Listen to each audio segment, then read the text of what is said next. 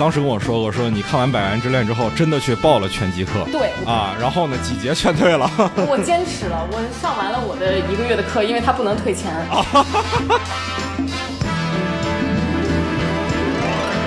片我觉得贾玲最大的突破不是说减了一百斤，我觉得还有一点很重要的是，她放弃了一直以来的小品化的表演风格，她是一个更内向的角色。这个事儿本身除了难以外，对于她来说要求高以外，同时也是要担很大风险的，因为她观众确实有可能不认。但我觉得这是值得鼓励的，因为这是有野心的。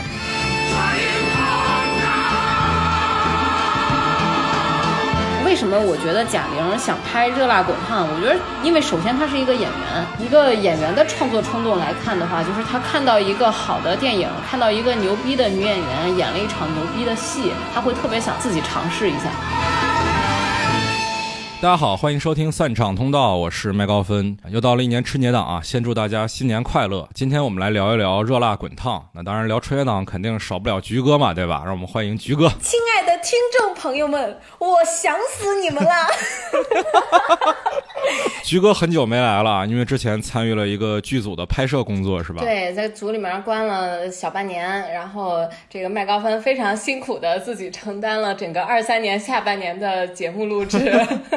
为了补偿麦高芬，我主动提出今年当春节档的全勤神农，然后并且我连《熊出没》都看了。对对对对对，这是真全勤啊！我到现在都没有看过一部《熊出没》电影。菊哥今年是自己买票支持的《熊出没》啊！朋友们，我已经自费去看《熊出没》了呀，已经进化到这种神农的程度了呀！嗯，大家给我们打个赏啊，帮菊哥报销一下电影票，谢谢啊，谢谢大家，谢谢大家。本期节目的全部打赏将用于菊哥的电影票报销啊！感谢老铁六六六，这个梗能不能留到红毯先生再说啊？好的，好的，好的，好的，好的，那你剪掉，你剪。没事儿可以留着。我觉得我这句话也可以留着。对，没问题，这样大家还能再去听一下红毯先生的节目。然后我们今天呢，除了我和麦高芬之外，还有一位我的好朋友。啊，是螺丝锥子。Hello，大家好，有一点点紧张。之前有一次，呃，我的那个朋友回来，他从他的包里掉出一张明信片，结果就是在 First 擅长通道的明信片。哦，对，原来你们亲自去发。对对对对对，只有我菊哥上不了高原，那时候在肺结核。不是，你也太惨了。我现在这么一想，你去年缺勤真的太多了。对呀，对对，去年病好了就工作去了。我天，你也够拼的了，其实。对呀，对呀。螺丝锥子是我的好朋友，他也是这个影视的从业者和创作者。他是学这个电影批评的，但是他其实很少做电影批评。但今天还是要来我们这里批评一下。之前其实我看到有一些听众朋友们评价我台啊，说我台学术氛围太重。说太学院派啊，但其实我觉得我跟菊哥嘛，其实学的是创作类专业，对吧？我学的是摄影，菊哥学的是编导，对吧？对。那我们今天的新嘉宾锥子呢，他是正经的电影学术专业出来的，对吧？嗯，算是。不用谦虚，不用谦虚。其实我跟菊哥啊，就我们俩的运动天赋实在是肉眼可见的拙劣。其实我们平时也不怎么看运动题材电影，锥子是拳击题材电影看的比较多，对吧？嗯。是不是这种也叫做人菜瘾大？就是也不打，但是爱看，爱看别人打。我是真的不怎么看运动题材啊！我偷偷说啊，我连《愤怒的公牛》都没有看完，因为我觉得它太吵了。我也没看完《愤怒的公牛》，我是因为太痛了。好的，好的，好的。那我们今天来聊一聊这部《热辣滚烫》啊。首先，我们先来还是给这个片子打一个分儿吧。锥子先来吧，新朋友。我建议你先说，因为你打的是分儿，我们打的是你。好的，好的，好的。今天是斗地主局啊，我们私下交流过这个事儿。其实就是今天的三个人里，我是唯一一个对这个片子持正向评价的。那就我先说好吧，让我电台第一次啊，让我来先打分。这个片子我看过两遍，我给这个片子打八分，十分制的八分，以我的标准是相当高的一个分数。你打了八分，你比豆瓣还高。对，豆瓣现在七点九嘛，不是。待会儿我们可以讨论啊，就是这个片子遭遇了一些不该遭遇的舆论风波啊。当然，这不属于影片内容本身，我们可以放到最后讨论。但我觉得这也也是一个非常重要的话题，就是其实我觉得这个舆论环境对这个片子并不够公平。当然，不公平的片子很多啊，这只是其中之一。我自己对这个片子的印象其实是相当不错的，这也是很让我意外的一个点啊。因为我之前在春节档的预期的那期节目里，其实聊到过，说《热辣滚烫》是我今年春节档第二期待的影片。但即使在那个情况下，我也没有想到这个片子能到八分的一个水平啊。其实我之前对这个片子虽然说有一定的期待，但是本身我对贾玲的导演能力是是不够有信心的。这个原因主要就是因为他之前的《你好，李焕英》，虽然说啊那片子看哭我了，虽然说他不管是观众反馈还是票房成绩都还挺好的，但是我是觉得在那个片子里，他仍然没有摆脱他作为一个小品艺人的创作习惯。整个电影还是比较小品化的，它是没有什么视听意识的，所以在那个时候，尽管我对《你好，李焕英》的评价也不低，但是并不能说那是一部出色的电影。但是《热辣滚烫》比较让我出乎意料的就是，它在电影性上，我觉得是有很大的进步的。我不知道大家有没有看这个片子的预告啊？就是它预告片子里面有一段，雷佳音说：“人总要有梦想，人总得为梦想拼一次，不是吗？”当时我看到那儿的时候，其实对这个片子会有点怀疑。就我觉得这个话说的太直白了，太低了，这是一个非常短视频式的梦想发言。我其实很不喜欢那一段，但是看到正片的时候啊，包括整个影片里面对雷佳音这个角色的塑造。我现在回想起来，我对那段内容是能接受的。这个待会儿我们可以在能讨论剧情的部分再细聊啊。在看电影之前，我知道有很多人怀疑说贾玲减肥这件事情，有人说她 AI 换脸啊，有人说她又胖回去了什么什么的。但是我是非常有信心，贾玲本身。在这个片子里一定会受到让大家认不出来啊！这个片子之所以敢在春节档出来卖的前提就在于，一定是完成了这件事情，他才有勇气来到这儿的。因为这毕竟是片子最大的一个卖点吧。但更重要的是，这个片子虽然说营销总在强调说减了一百斤这件事情，可是我在片子里面看到贾玲的这个变化，并不仅仅是一个体重数字的变化。一方面是她表演方式有很大的改变。另外一方面是，这个片子并不是鼓吹一种以瘦为美的审美标准。其实，如果大家有看到片尾啊，贾玲在最后减到的体重也就是一百二十左右，她并不是一个很病态的体重，并不是一个白幼瘦式的体型。在片子里面，贾玲的身体塑造完完全全把自己打造成了一个，起码在视觉上，我觉得已经很接近运动员的标准了。片子里面有一段嘛，就是她健身的时候有一个四肢腾空的俯卧撑的那个动作，而且那个动作因为是一个镜头拍下来的，是用升格拍的，它不可能有什么，比如说威亚或者特效的部分。他就纯粹是靠肢体完成的这个动作，即使是让很多专业的健身教练来做，可能都未必每个人都能完成。所以我觉得他能做到这件事情，尤其是对一个原本是大体重基数的人来说，能在一年之内完成这件事情，那是一件挺了不起的事儿。他并不鼓吹一种纯粹的暴力减重，而是真的把这个东西结合进了他的故事里，是一个普通人，一个没有目标的普通人，到一个准运动员级别的人的这么一个变化的过程当中。我觉得这个还是挺让我高兴的吧，所以无论是从它的形式上，还是从它的内容上，我都还是比较认可的。尽管我知道它是一个翻拍作品，脱胎于日本电影《百元之恋》，但是呢，我一直是不会认为。翻拍本身是一个电影的原罪的，关键是要看在翻拍之后是原样照抄，还是说创作者有自己的。表达，有自己的。创作，对原作是否尊重。我觉得这些点才是评价一个翻拍片应该考虑的，并不是说它是翻拍，所以它天生低人一等。我是很推荐大家都去看一看这个片子啊，当然其实也不用我推荐，它现在就是票房第一嘛，对吧？我估计来听我们节目的。朋友应该大部分都已经看过了。我是跟我妈一块看的。嘛，这个片子也是我妈今年春节档最喜欢的片子。我跟我妈其实专门录了节目的啊，在我个人的另外一档播客里面啊，那播客叫麦序，其实是我平时的一些碎碎念。然后今年就是刚好，因为很多片子是跟我妈一块看的，就一块来聊了一聊。在里面，我妈就说，《热辣滚烫》的放映过程中，她看哭了很多很多次。那我妈其实平时是一个以大陆的院线片为主要观影渠道的观众，或者用我的话来讲，她是。大陆的最大基数的那类观众，那他能喜欢这样的影片，然后我作为一个受过电影教育的人，我也认可这个影片，所以我觉得这个片子应该是适合大多数人的，而且确实同场观众的反应都很不错，基本上都是能把片尾曲整个看完。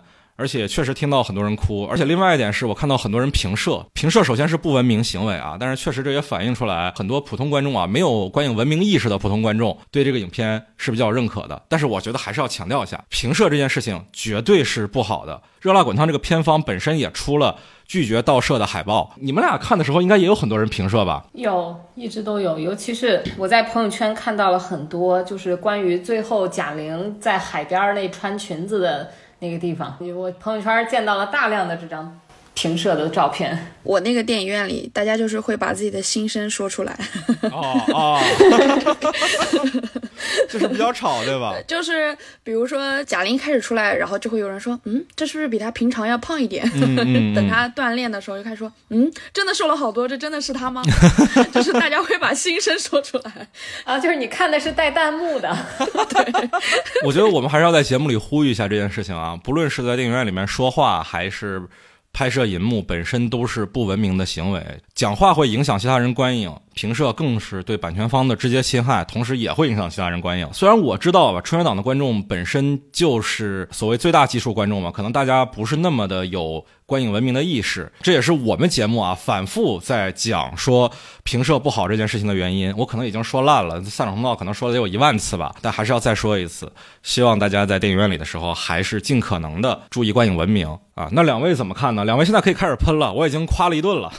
呃，我对这个片子的可能能给到他一个六点五左右吧。啊，及格了呀，那太好了。你先听我说这个分是怎么打出来的啊？好 好好。实际上我只想给他六。分，但是我觉得呢，因为《百元之恋》这个片子，它对我来说是一个在我心中地位非常高的影片，对比会特别的强。所以在我心里面，天然就是会原始就会扣掉他的分数了。对我为此多给他加零点五，是为了能让自己相对客观一点。就是啊，也就是说，你本身看这个片子是带有一种原作党的光环在，是吧？是的，是的。所以你会对这个片子格外严格。呃，所以我会对他原始就带有一个不满，都甚至不能说是严格，就是你永远不可能拍到原作党的心里去啊。明白了，明白了，明白了。原作你看了多少遍？呃，加上前几天我陪我妈又看。了一遍，至少看了有五六遍吧。哦，哇哦，那我很好奇，你妈怎么看《百元之恋》？你妈更喜欢哪个？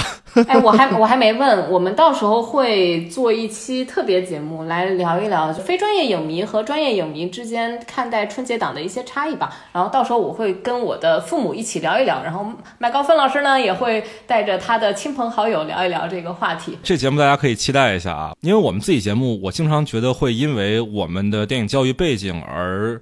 脱离最大基数观众看电影的习惯，可能我们的评价也是一面之词。所以在菊哥的建议下，我今天是想做一期节目来聊一聊，说在平时不太去自己找资源看电影的那些观众眼里，怎么看待今年的。春节档的这些片子的，对，大家可以期待一下，在我们所有的正式节目更新完之后，先把 flag 立这儿啊，我希望能做出来啊，好吧？对，刚刚打分那地方，其实我还没完全说完，就是实际上按照我自己对这个影片的评判标准，我不会给他及格分，因为这个片子就是。贾玲本人的加持太大了，就是她这一百斤减的确实是非常有利和有效的一个事情。我们营销的事情就先不提呀，仅就她减肥这个行为吧，我有一分是 respect，因为咱做不到嘛。你要减一百斤，你人就没了。我 我减一百斤是负数。就我们菊哥是一个特别特别特别瘦的人啊，几乎是我见过最瘦的人。而且我记得你也没有什么运动习惯吧，对吧？嗯。但是我记得你当时跟我说过，说你看完《百元之恋》之后，真的去报了拳击课。对，我去报了。自由搏击的私教 啊，然后呢，几节劝退了。我坚持了，我上完了我的一个月的课，因为他不能退钱。然后，然后报完这个课之后呢，发现自己既没有坚强的意志，也没有强健的体魄，我的生命就在于静止。也挺好，起码间接的找到了一部分自己，是吧？看到了一个虚弱的自我。好，好，你继续。所以可以看得出来，我是真的很爱《百元之恋》这个原作啊。当我最开始听说他要改编中国版的时候，我当时跟我的编剧搭档，我们两个聊到《百元之恋》的剧作，然后我们就上豆瓣上一搜，然后竟然就搜出了《热辣滚烫》。当时还没有任何的宣发，然后我们点开发现导演贾玲，演员贾玲，然后另一个演员是雷佳音。当时就这些信息的时候，我和我的搭档，我们两个坐在那儿大呼：“完了呀！” 就是我们脑脑子里面，就是对于李焕英给我们留下的印象，然后包括我们对于这些年的国产化的改编，然后以及对于《百元之恋》能国产化成什么样的想象，对它都是一个热血运动片的定位。对，这也是我之前的一个预期。所以我在后来看到这个呃瘦了一百斤的营销的时候，我也想，人家那肯定就是这么一个热血运动片儿。然后结果进到电影院之后呢，说实话，就是开场前三十分钟吧，它实在是啊，它烂的有点让我难以承受，瞬间就把我的那个这个观影体验降到比我的预期还低。啊，我的预期它已经是一个就李焕英水平的东西了，但是那开头我觉得它对于《百元之恋》的破坏性实在是过大了。但是看到后面呢，我知道就是贾玲试图还是想要做一些人物，呃，人物的困境啊，然后人物的成长的路径啊，但是我认为他是没有做好的，而且他的编剧团队应该是对于剧本的表达都没有一个最基础的判断力，我觉得他们的这个。专业是失格的啊啊！尽管有五个编剧是吧？对对，就是人多肯定会有更大的问题。我觉得至少总把控的那个人，也许这个人是贾玲吧，他拎不清楚就是什么表达和什么表达之间是否是冲突的，是否是一致的这个事儿他拎不明白。所以这个片子他在我看来就是有很强的断裂感啊。这是你们中戏的是吧？开个玩笑，开个玩笑。又来了，又来了。啊，每每年都有这么一个轮次，叫做这是你的师哥，这是你的师姐。对对对对，没事儿。今年我们电影圈丢人丢的更大了，是吧？我们聊到第二十条的时候再说。明天就轮到你。好好好好，你继续。然后我觉得这个片子里面所有让我觉得还不错、达到了效果的部分吧，它基本上都是靠跟原作差不多的处理方式。或者是靠贾玲减肥这个事儿本身。它带给我的冲击，我觉得它在改编上其实是相对失败的。那是在你眼里不可能成功嘛，对吧？嗯，是的，是的，就是我有一个它本身就不可能成功的一个前提在这里了吧？但是就我今年因为我看了《熊出没》，就因为《熊出没》我们从来都没看过。说实话，我我有点 get 不到，因为里面至少出现了，我觉得得出现了一百张我没见过的脸，所以它的什么燃点啊、嗨点啊、泪点啊，我一个都 get。Get 不到，所以我只能以一个非常客观的视角去看。然后我真的觉得《熊出没》还不错，非常标准的超级英雄电影该有的所有的起承转合，什么所有的节点都卡得很准的一个片子。菊哥有一种路人误入复联四的感觉，但是竟然觉得还不错，是吗？对，就是钢铁侠和美队都分不清谁是谁的情况下去看了复联四，然后但是你依然被钢铁侠的死打动了一下，就是这种感觉。啊啊啊啊！看了半天问，哎，蝙蝠侠跟超人怎么不出来，是吗？对对对对对。所所以说，《熊出没》就我不能说它是好的，但是它至少会不差，甚至它里面还有一点表达意图在。所以，《熊出没》呢，它今天是我的今年整个春节档的打分标准，《熊出没》在我这儿是一个标准的及格六分。所以，《热辣滚烫》在你心里就约等于一熊，对吧？嗯，约等于零点九熊，其实。哦，还差那么一点点呢。那锥子怎么看呢？贾玲给我的分可能是五分，一个是作为她是作为导演，然后一方面我作为观众，就可能这两方面去打分。其实我在看之前，我不知道她是翻拍《百元之恋》的，我只在她。前两天放出那个消息，我看到他有一个花絮，就是他还是原本的身材打离球，一直打不好这个离球。我当时非常期待，因为我就是觉得他可能会对拳击这项运动的展开是有一定东西的。等我正式去看的时候，我发现还没有花絮多啊，所以我觉得一方面对他的这种期待，在这个影片当中其实是没有相当性的去展开的。然后当我知道他翻拍《百元之恋》之后，你又加了一层期待，带着这种本土化改编的期待。但我觉得他在一个相当的安全范围里面去写了一个自己日记的感觉。那我觉得另外一方面就是感受，其实刚刚有说到我同场，其实大家都会关注贾玲瘦了，贾玲胖了。跟我一起观影的好朋友，其实他完全不是电影背景哦。我就说，你看他瘦完出来的那一刻，你是为贾玲感动还是为杜乐莹感动？他说我是为贾玲感动。我就觉得他其实有一个非常出戏的感觉，就是你全程你会觉得这是贾玲拍的电影，这是贾玲在减肥。我觉得他最好的那场戏就是他最后。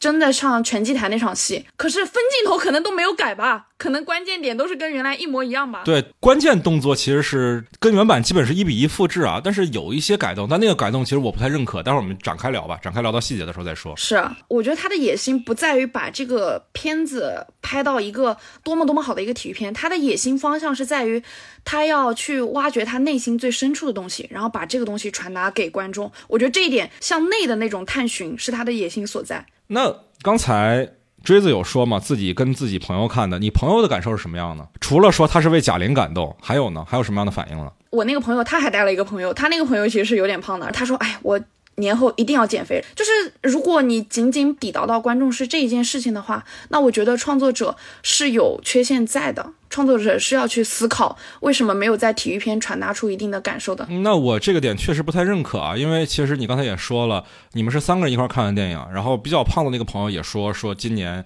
一定要减肥，那肯定是基于这个影片的语境下嘛。你们刚看完影片的这个讨论里面，他确实有被这个片子里面传递的表达给鼓舞到嘛？我觉得这就是一种传达呀。不管说他是因为这是贾玲，还是说因为他是杜乐莹，这个东西起码他是传达到位了的。嗯，麦高芬，可是他马上又要去吃烤鱼了呀。啊。他还说大家要不要一起去？菊哥是跟谁一块看的呀？我是跟爸妈一起看的。嗯啊，我觉得我妈看的还挺激动的、热血的。我爸好像相对来说，他看什么影片都显得很冷静，我也看不出他有什么反应。但这部影片呢，我如果要推荐观影的话，我推荐如果要带家里亲朋好友，大家合家欢一起去看一个电影。那我还是觉得你们在春节档可以选择这一部影片，而且我觉得啊，就是这部影片特别适合带妈妈去看。我感觉很多的那个长辈他看完之后啊，就心里其实特别舍不得。哎呀，这个姑娘得受多大罪啊！很多长辈他其实会带入这种长辈情绪在里面。你看完之后，你妈都得说吃饭你再多吃两块肉的那种感觉。我妈倒是不是代入说减肥辛苦，我妈主要是看贾玲被人误解的时候，她受伤害的时候，受挫折的时候，她觉得很心疼。她带入一个母亲的视角，会觉得这个孩子好不容易啊，作为母亲好心疼啊。啊，这个确实是，如果我不跟他一块儿看的话，如果我不跟他做那期节目的话，我是意识不到的。我我觉得这一点从贾玲的角度来说，其实他是有意识的，还是有代入的。他最后上球场的那个衣服上就那句英文嘛，这是李焕英的女儿。后来我去看了《百元之恋》嘛，我去看他的那句日语，他的那句日语其实就是他的名字。贾玲，她可能，我觉得这可能也是他自己一个电影小宇宙啊，一个。李焕英的女儿，她继续的去完成了她自己的一个拳击蜕变，这样的感觉。是的，是的，是的。我觉得贾玲本身在这个片子当中的自我投射还是挺大的啊。我们不跟她本人其他的经历做结合，就看一些非常明显的证据啊。就可能很多观众会误解贾玲是一个东北人，但是其实贾玲本身是湖北人。这个片子也是在她的老家襄阳拍的。这个本身其实是能体现出她对这个片子的一个表达意图。她的父母也都是湖北本地人啊。同时呢，像刚才说的，她的。拳击服上面写着李焕英的女儿。那除此之外，片子里面你像最后彩蛋部分的时候，有展示贾玲的减肥笔记嘛？在那些笔记里面，她也说妈妈减肥好辛苦啊之类的。中间有那么一两句话是跟她妈对话的。我是非常相信啊，那个减肥笔记它不是一种。后来的再创作，而是真的能记录一些他当时的变化。你包括他中间吃欺骗餐，心里的那种情绪变化，都是有记录的。哪顿吃了什么，然后体重又加了多少，减了多少，平台期的痛苦。而他对于母亲的怀念，也是作为一个小的部分藏在了那一整年的减肥日志里。那包括这个片子里面也提到说，主角他妈姓李嘛，虽然没有明说是李焕英啊，但是这个些点我都觉得是很直白的在表达他自己对于母亲的怀念啊。而且啊，其实另外一个是我今天查豆瓣发现的，他爸和雷佳音他爸在这个片子里面都有客串，是哪个角色呢？在烧烤店吃饭吗？哦，不是，不是，不是，是那个开头贾玲从家里出来之后，很丧的路过了一个广场，然后广场有一堆跳广场舞的大爷大妈。里头有俩老头，就是他爸和雷佳音他爸，好可爱，好可爱。当然，这东西本身不属于影片的内容啊，它更多只是一种彩蛋、一种外延讨论。但是，其实对我也是有触动的。对，尤其是我是跟我妈一块看的这个情况下啊。好，那接下来的部分我们就要围绕着影片本身的情节来讨论了啊。不过其实剧不剧透也无所谓啊，我相信大家应该都看过这个片子了啊。那还是我先来吧啊，待会儿你们俩要是批评这个片子，我就没有插话的地方了啊。我先聊一聊说本片最让我觉得惊喜的地方吧。本片我觉得贾玲最大的突破不是说减了一百斤，不是说把自己的银幕形象从本来的一个比较滑稽的胖子的形象变成了一个更健康的形象。我觉得还有一点很重要的是。他起码在主角杜乐莹这个角色的塑造上，放弃了一直以来的小品化的表演风格。在这个片子里面，我们能看到杜乐莹跟《你好，李焕英》里面的贾玲是不一样的。她是一个更内向的角色，她平时不爱跟人说话，受了委屈也一个人忍着，很多情绪是内化的。而且说话也很小声，在他身上其实没有什么特别直接的笑点。这个片子虽然啊，我们看春节档好像定位是喜剧，但我觉得它其实喜剧的成分真的很弱。这一点其实也对我开头半个小时的观影造成了很大的困扰啊，因为它真的不怎么好笑。我对这个片子原本的喜剧的期待啊，要么是像贾玲之前的作品一样做。小品式的滑稽、插科打诨。如果我再进一步去期待的话，我会希望他能做到像杜琪峰的《瘦身男女》那样，玩味一些小的幽默。但是，其实，在前半段里，他有意在制造的幽默，都是一些比之前的李焕英甚至还要差的笑点。你比如说他妈吐槽大姨妈这个烂梗，再比如说把“公园”两个字打成了勾引。说白了，我觉得这些点真的我笑不出来。也挺廉价的，但是如果抛掉这一点来看，单就贾玲的表演形式来说，她完完全全不是在做一个小品化的表演。这片子里面确实仍然有很多角色的表演方式还是很小品化。你比如说许君聪那个角色啊，就是烧烤店老板嘛。再比如说，就长得比较好看的一个健身教练天福，他本身也是一个很小品化的表演方式。这些小品化的表演，包括他那些我觉得笑不出来的烂梗，我觉得都是这个片子的问题。但是如果我尝试站在贾玲的角度，我觉得这个事儿是可以理解的，因为这个片子从一开始的定位来说，它就是一个要在春节档给所有人看的片子。他在这个片子里面已经很大程度的突破了自己既定的银幕形象，除了简历百金以外，还要把自己。从一个小品化的、随时随地可以开怀大笑的那样的人物，变成一个怯懦的、不敢说话的、受了委屈也自己忍着的人物。那在这种突破之下，我觉得他肯定还是要留一些，让那种奔着贾玲来的观众能够心满意足的。你包括非常典型的就是马丽和魏翔的两个角色，为什么？非常生硬的加进来，让大家一定要想起开心麻花，这就是为了那些期待原本的贾玲电影的观众能够感到满意。所以我觉得这方面的妥协是很可以理解的。虽然说它确实影响了我的观影体验，也确实影响了影片的质量，但我会在这一点上稍微宽容一点啊。我们都知道贾玲是喜剧出身，但是我觉得她在创作上有一点是我比较欣赏，就是她其实在这一次的处理上面还是懂得节制的。就比如说杨紫有一场戏，他们两个拥抱了之后，就夜晚电动车。充电，然后他在他那个背影上其实留下了那个泥点子。我记得有一年就是春晚的时候，沈腾和马丽吧，反正他们在那个春晚上就有一点意外。沈腾一抱马丽，然后马丽整个那个羽绒服的毛都出来了，然后他们立马就会抓住这一点，让它再成为一个笑点。但其实，在那一点上，其实贾玲只是给了一个固定的镜头，然后人物往远走开。我觉得他是懂得节制的，他这个泥点子他没有去把它发挥成一个喜剧的笑点，而是让它有一点电影化的趋势，让。意识到啊，这件事可能没有那么简单。从这个细节方面啊，我能感觉到他是在往这个电影化方面去做不断的努力的，而且他是懂得对这种方式做一定的节制的。是的，是的，是的。我觉得他在这个片子里面的喜剧部分，我们很难说已经脱离了滑稽的范畴，来到了幽默的语境里啊。我觉得他的喜剧做的确实是不好，但是呢，我还是很欣赏说他有勇气去尝试改变自己的银幕形象这件事情，尽管说。可能我们会觉得他的都乐营的塑造方式是言承自《百元之恋》里面安藤英饰演的一子的那种状态嘛，对吧？模仿的痕迹还是挺重的，因为一子本来也是像他一样佝偻着肩，不敢正眼看人，说话很小声，这些方式都是能对上号的。你可以说贾玲的再创作确实是不够，但是我们如果回顾之前我们对于贾玲的印象，她是一个小品演员，她对于电影的。涉猎在之前，刨开李焕英，基本可以当做没有涉猎，因为那些其他找他来演的片子，也无非就是期待他演一个小品化的角色。而李焕英本身作为他导演的作品，仍然是非常非常小品化的。在这样的一个背景下，他愿意去尝试用一个电影的方式去表演。这个事儿本身除了难以外，对于他来说要求高以外，同时也是要担很大风险的，因为他观众确实有可能不认，观众可能接受不了这样的转变。但我觉得这是值得鼓励的，因为这是有野心的，这是有进取心的。尽管说可能我们会批评他在表演上，相较于原版的再创作是不够的，是不多的。但换到一年前，你想想，如果你说贾玲能在大银幕上很大程度的复刻安藤英的表演方式，我相信没有几个人会相信。真的，呃，不过我还是觉得他小品化的这些东西，其实应该还是对大多数观众是蛮有效的。确实是不可能被彻底舍掉，因为当时在观影的过程当中，去公园写成勾引，像这种笑点，我旁边包括我父母，包括很多观众都反响是很热烈的。嗯嗯嗯，这是出于影片定位的考虑嘛？我觉得也无可厚非啊。嗯，我们也见到了完全去做幽默而不考虑滑稽的喜剧。那比如说今年春节档的《红毯先生》，但是他的下场，我用“下场”这个词是不是显得太惨了一点？但是我觉得形容这个影片也确实恰如其分啊，大家也都看到。嗯，但但我觉得这个是作者本身就可以预料到的情况，这是宁浩啊，他他怎么会不知道他这么做的结果是什么？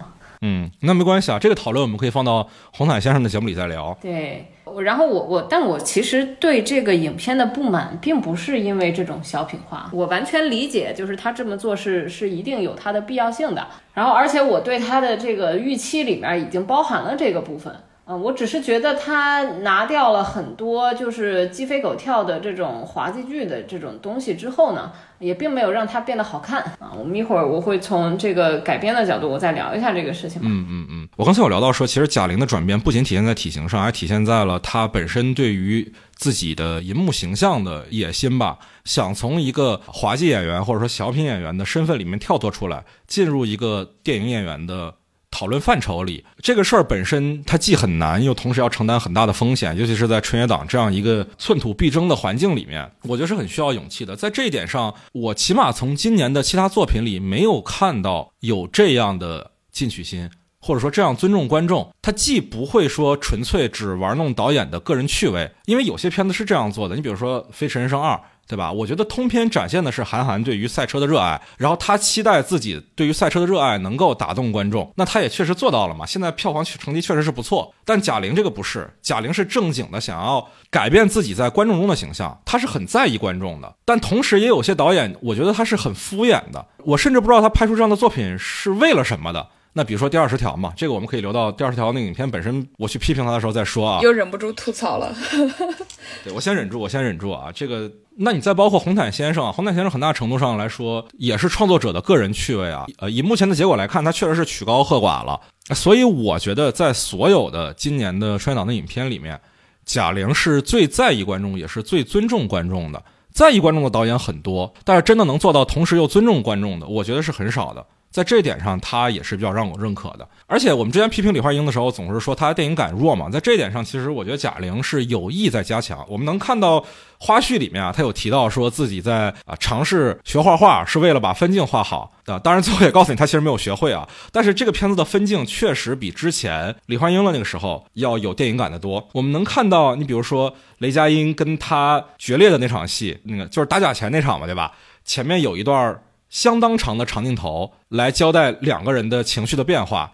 虽然这样的方法我们谈不上有多高明啊，因为我们也能在很多的其他影片中看到类似的处理，但这是有视听的，这是有视听意识的。我觉得已经算是一个很大的进步了。他在努力一步一步的摘掉自己身上的那些之前外界贴在他身上的标签。那当然也有一些遗憾吧。其实我也想说一说他的视听语言哪儿可以做得更好。比如说最后拳赛那一场啊，他的大部分的关键的。运动的节点都是跟原版一样的，但是有一点是在这个影片里面被强调了，它有一个很长的环绕镜头，是在场外环绕着整个搏击场来拍的，那镜头相当的长啊。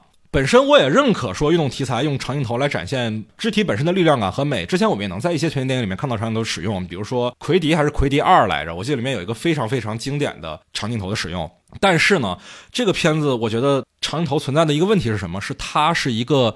场外的环绕镜头，我们在看《百元之恋》里面的那一场拳击戏的时候，它的摄影机很少移动到场外。如果移动到场外的话，一定是个很紧的景别，不会带上边缘那个绳子叫什么？我不知道。对，围绳吧，应该是叫围绳。好的，我不专业啊，我没有学过，没有练那一个月。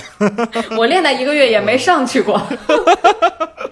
嗯，在《百元之恋》的那场拳击戏里面，他的摄影机几乎没有离开过拳台。就算有一些机位，我们明显能感觉到是从拳台下面给到的时候，他也因为景别很紧，不会让你从拳台的那个场景里面出来。但是这个片子，尤其我在看到第二遍的时候，我觉得一旦你摄影机出来了，运动本身的力量感和搏击自带的那种残酷性，它是被削弱了的，它是很削弱了的。因为之前这个片子里面也有一个围绕着拳台的环绕长镜头嘛，是贾玲减肥的过程。他通过绕柱子来过渡春夏秋冬，让你看看他整个一个瘦的变化。在最后拳赛的时候，这个镜头调度也是类似的，但是我觉得在这儿不奏效了，因为我觉得在那个时候不应该把摄影机从拳台上挪下来，尤其是把边缘都带的那么的清楚明显的情况下。环摇的那个镜头我非常的不满，而且是因为虽然我拳击电影看的也不算多啊，就是但但是我印象中这是我第一次在。一场拳击肉搏的戏的当中，看到了一段这么长的抒情和配乐。那你肯定是没把《愤怒的公牛》看完，虽然我也没看完啊，但是它里面的搏击戏有非常多的乡村骑士的配乐。是它，它这么长的一个长镜头，纯为了抒情，加了就是一个非常抒情的配乐在这个地方，它让我当时感觉到非常的不适，因为我觉得这个行为本身，这种视听方式本身，极大的削弱了拳击这个运动过程中的真实感。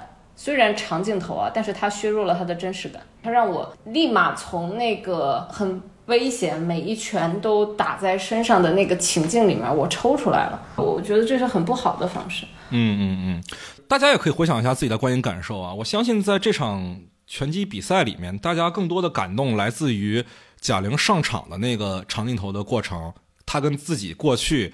告别的那个状态，以及最后送你一朵小黄花这个音乐响起来的时候的那个瞬间，我相信在整个这个过程里面能被触动到的观众是有限的。而且我也不认为啊，这是一种有意而为之的抽离，因为环绕镜头实在是太抒情了。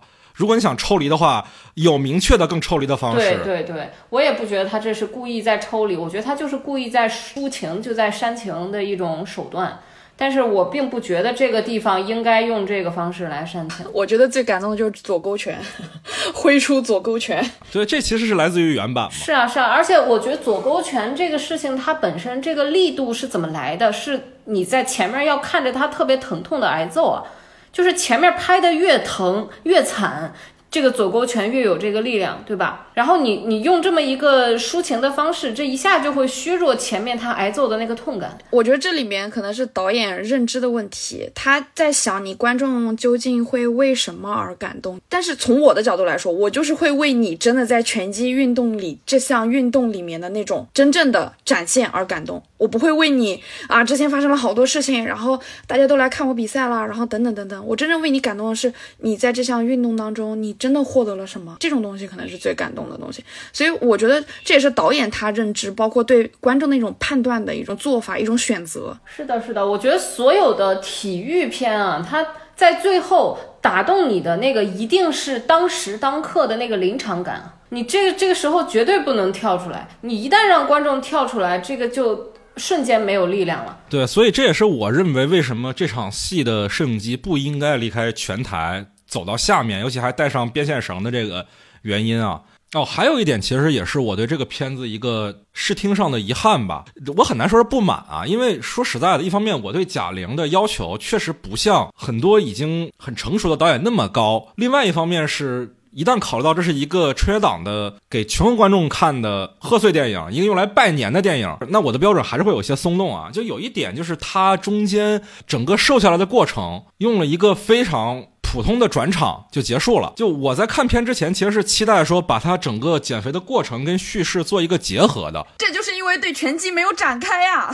我觉得看这个，你就突然想到看以前看公民凯恩那个早餐蒙太奇啊，突然这个早餐上上上，两人就感情不好了，离婚了。就看的时候特别像看那个，你就是感觉大家其实想看你每天早点你要吃什么，但是他可能就直接就结束了，上完就结束了。可能这种感觉，他没有给你展现他如何去练，如何去拳击，而且不知道为什么他在这个蒙太奇的过程当中，更多的就是他一直在锻炼，但没有怎么打拳，你发现没有？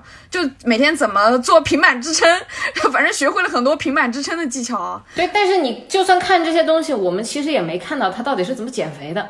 就是他瘦身的这个痛苦的过程，我们根本没看到。对对对对对，其实我们看《百元之恋》里面啊，就是安藤英的训练过程里是能看到很多，起码是跟拳击做结合的部分啊。这里面有一个改编，就是这两个片子里面都有一个拳打上司的情节嘛。但是安藤英拳打上司的时候，他已经训练了一段时间了。我我们甚至之前就能在一些安藤英在上班的过程当中看到他有意无意的做一些拳击的动作。但是贾玲是在拳打了自己的店长之后才下决心。要走上拳台的这两个事儿，其实是有一个非常大的区别的。我觉得，我我觉得贾玲也是处于那种摇摆的状态，有时候她会把这个拳击作为那个情节的一个关键点，然后让它发挥一定的作用。但有些时候她会把这个拳击置换成她自我的感受。就他不一定会用这个拳击来转他一个很重要的一个情绪点啊，反而会用他的感受去转。其实有些时候他也是摇摆的啊。我觉得有一个非常重要的事情，就是我们要聊这个问题的话，必须要聊一下原作里面，其实在那个百元店打工是一个非常重要的一条线，在热辣滚烫里面是改成在烧烤店里面打工，但是烧烤店其实是一个非常弱的线。啊，它基本上没有呈现什么内容，也没有什么关键的人物和情节放到那个店里面嘛。那我不知道你们怎么看待这件事情，我觉得这是一个非常大的败笔啊。我自己理解这个事儿，是因为在原版的《百元之恋》里面啊，大家想一下这个事儿啊，就片名本身叫《百元之恋》，这个百元指的其实就是他打工的那个地方，因为它是一个百元店嘛，一百日元的购买力是很小的，其实就是廉价的意思。就如果我们要带入到大陆的环境来说，我不知道大家有没有逛过那种折扣店，就是临期食品卖的地方，大概就是这个环境啊。在那个环境里面，其实是安藤英那个角色一子本身整个，因为他之前一直在家里生活，他是一个御宅族嘛。当他离开了自己的家，是整个在那个环境里面去建立的一个自我的社会身份的认知，包括他在里面遇到的一些遭遇的不幸。其实很多在百元店发生的事儿，才是整个故事推动下去的原因。包括他跟《热辣滚烫》里面雷佳音那个角色啊，在原版叫香蕉男嘛，他跟香蕉男前几次的认识都是。发生在百元店里的，而在这个故事里，烧烤店其实只是一个场景而已。更多时候，我其实觉得贾玲为什么选择烧烤店，只是因为这个场景好像在中国更接地气而已。我觉得这也是他可能还不够的地方，就是他对空间上的那种想法其实不够多。就比如说你在你老家这样一个你很熟悉的一个空间，但是你放到电影里面，你的那种使用度其实够吗？其实是不够的。我觉得有两点啊，第一点就是他每天跑到的那个训练空间，我们能看到和百元之恋是比较像的，旁边是。河啊，可能一条长道上，但是你如果以标准体育片的目光来看待，比如说洛奇，他就是真人故事改编，他洛奇的家乡就是费城，费城到现在他都保留着一个叫洛奇阶梯，就因为他每一次他晨跑，他就要一定跑上这个七十二节石阶，就你会发现他其实把人物训练这种精神和空间做了一个结合感，而且我觉得还有一点啊，就。能感觉到贾玲她是不太重视空间的，就是片尾贾玲用的是减肥日记，但是百元之恋她其实是用的安藤英生活过的每一个空间，哪怕是她被侵犯的那个酒店空间，然后包括她工作的百元的那个空间，包括她生活的很颓废的那个家，可能那个小茶几上全部都是垃圾，你能够真实的感觉到一个被困住的人，被困住的身体，他在这个空间当中去生活，即使人物不在那里，但你通过这个空间，你亦能感受到这个人他生活在怎样一个。境地如何逼仄的一个空间里面，所以我觉得贾玲她对空间上是没有野心的。对，然后但是我刚刚说她把这个烧烤店这条线做的如此的弱啊，这个事儿我觉得是叙事上的问题。就首先我们刚刚说到她打拳，就是你觉得怎么样子才算是拳击的呈现？那么《百元之恋》是怎么做的呢？是他在那个店里面，我们经常会看到他穿着工服，在那个后面就是有铁皮柜子的那个空间里面，他在那里自己打拳，就是有时候切着切着菜就挥两拳的那种。对，什么是切着切着菜挥两拳？是你在你当下生活的困境里面，你还在这么一个百元店里，你还生活在这里，但是你心里面已经有一个东西，你想要去跟他搏斗了。这个是拳击，我们知道他在打什么，但是在热辣滚烫里面这一点是完全消失了的。嗯，当你真正爱这项运动的时候，哪里都是你的拳击台。对，它不只是哪里都是的一个概念，它甚至说是我现在的一个生存实打实的样貌，我在什么样子的地方活着，我周围的一切的环境，我每天在做的所有的事情都在提醒我我是怎样活着的，然后我不想这样活。他才能这么顺利的走过去，但是现在在这个片子从他去拳馆打拳开始，我们几乎看不到他的生活了。他基本上就开始所有的重点都去偏向到减肥日记那一边了。刚才你们其实提到有一点，我觉得还是比较重要的啊，就这片子里面贾玲在减肥的过程当中，我们也能看到她有挥拳的动作，但是这些动作跟生活是没有结合的。你不管说她在江边挥拳，还是在拳台上挥拳，还是在跑步的过程当中挥拳，这些都是她在训练过程中的。但我们能看到一子是在生活场景里，哪怕啊，他跟他自己的侄子打完游戏。他都会让侄子起来说：“来，一二一二，打几拳。”这个我觉得确实是在质感上是有区别的啊。然后我们说回到刚才你说烧烤店的这个事儿，我也其实也想补充一下，就我们现在去回想《百元之恋》这个影片，去回想百元店那个空间，我们能想到好几个空间结构。你比如说购物区。比如说收银台，再比如说后厨，甚至是后厨的门口。这些场景都是非常清晰明确的，每个场景有每个场景的功能，场景之间的甚至是存存在着一些权力关系的。你比如说后厨就是一个大家偷懒的地方，后厨的门口是跟老太婆为代表的那个有点灰色的世界的一个交界处，然后收银台是权力的象征。这些东西我们是能在影片当中看到的，但是换句话讲，我们去思考热辣滚烫的这个影片，它的那个烧烤店，它其实没有空间。它真的没有，它只是一个场景。简单来讲，在舞台上摆个桌子，放几瓶啤酒就已经成了。我觉得在这点上，可能是贾玲在导演这条路上还有需要向前进步的空间啊。确实是，我觉得这是一个更高的要求了。换句话讲，就当我们提这个要求的时候，起码是已经尊重了他一部分的创作，因为。我们去年，你比如说对《满江红》是不会提这样的要求的，尽管张艺谋按理说是更应该做到这件事情的人。那那我我觉得这个事儿是因为我们首先有一个非常明确的《百元之恋》摆在那个地方，我们很难不去类比它到底问题出哪儿了。对吧？这是一个非常显而易见的事儿，就是他没有利用任何的空间。当然，他是一个小品演员出身，我觉得这个事情可以完全可以理解，因为小品演员他不需要空间。是的，是的，是的，小品是天生具有很强的假定性的。对对对。然后我我觉得是这样，就是麦高芬，我刚刚听你说完了所有你给这片子打八分的原因啊，然后再包括你对他的认同，我觉得很大程度上是因为，呃，你是对贾玲的努力。或者说他勇敢取舍啊，他往前走，就是他的精神上的一种认同。但是就这个影片本身的质量呢，我觉得一码归一码吧。就是你不能因为他很努力了，但是他依然考了不及格，你就你就不怪他，你就给他打八分，好吧？这这你高考也没这么考的。是在说我有饭圈心态吗？我的天！就是创作态度是一码事儿吧，创作态度酌情加分儿啊，我也给他酌情加分儿，但是我真的觉得就是客观一点。行，就是就是首先我觉得我对这个片子最大的不满啊，就是我看《百元之恋》，不管说我有多喜欢《百元之恋》这个问题，至少《百元之恋》。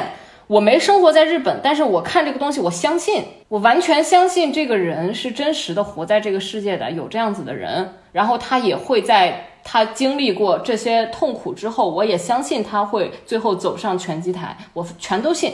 但是贾玲这个片子，我一点儿都信不了，为什么？因为他太不接地了，他不实，你知道吗？他，我觉得他本土化做的非常的差。首先，第一个问题，你们觉得把这个贾玲这个人物改成了我遇见很多事儿，我都不敢拒绝，然后有很多人伤害了我，他最后那个走上拳击台反击，是因为他经历了很多的伤害，以这个作为最大的核心的那个击溃他的点，那你们觉得他在家里面是一个十年的宅女，这个设定是必要的吗？就是我生活中被背叛。然后被亲人背叛，被朋友背叛，被爱人背叛，又被欺骗，种种这一些事情的发生，它跟我以前是一个十年的宅女这个东西其实可以无关。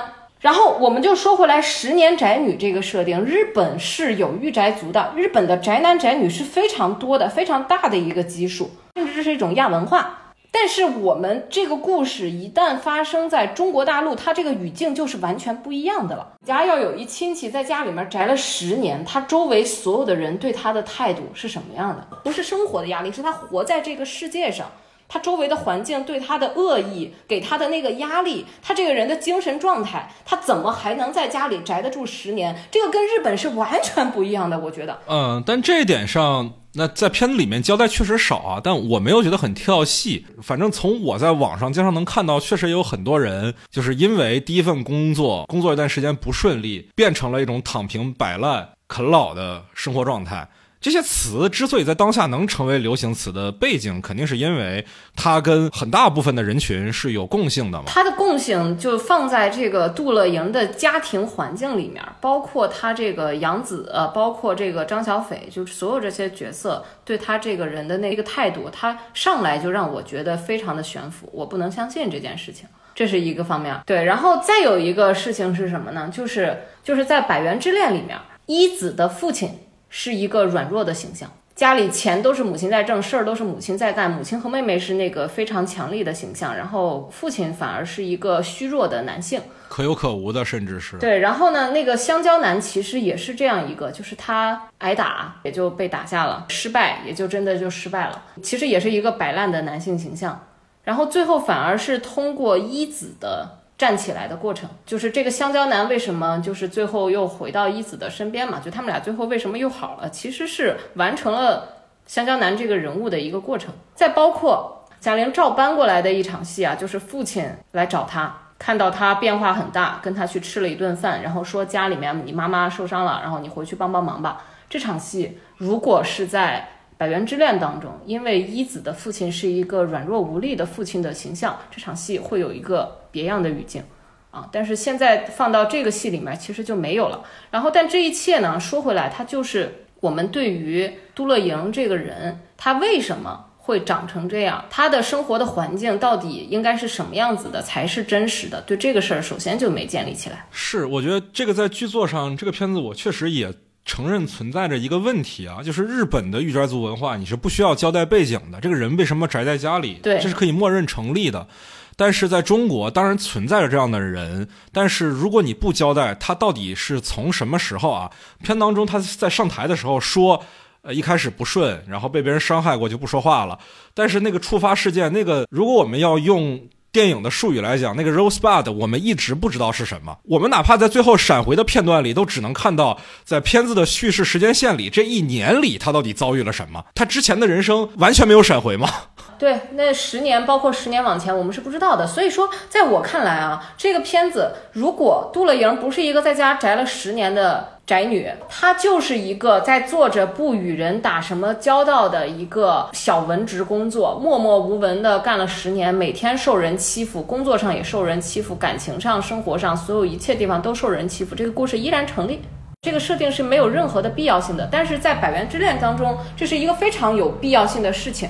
因为我长时间的懒散，不做任何的事情，然后他那个下坠感的那个人物和他的身体、他的肢体状态，包括安藤英的表演，这一切都在指向最后他那场打拳，然后包括中间他经历强奸啊、经历所有的事情，去强调那个痛。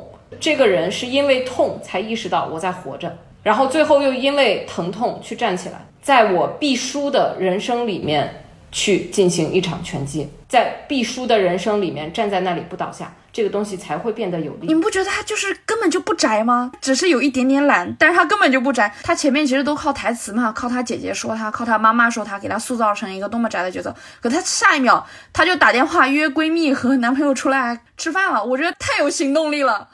对，而且他还有有朋友。我明白他想做的是，这个人只有一个男朋友和一个闺蜜，没有别的朋友了。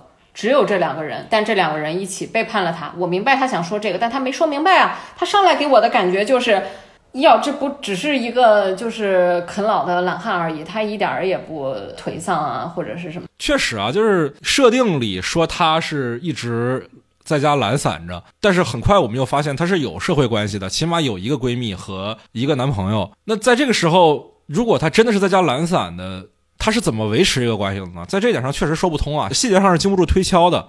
而且我也不太理解这两个角色，他当然有剧作上的功能意义啊，体现这个人被背叛嘛，被抛弃嘛。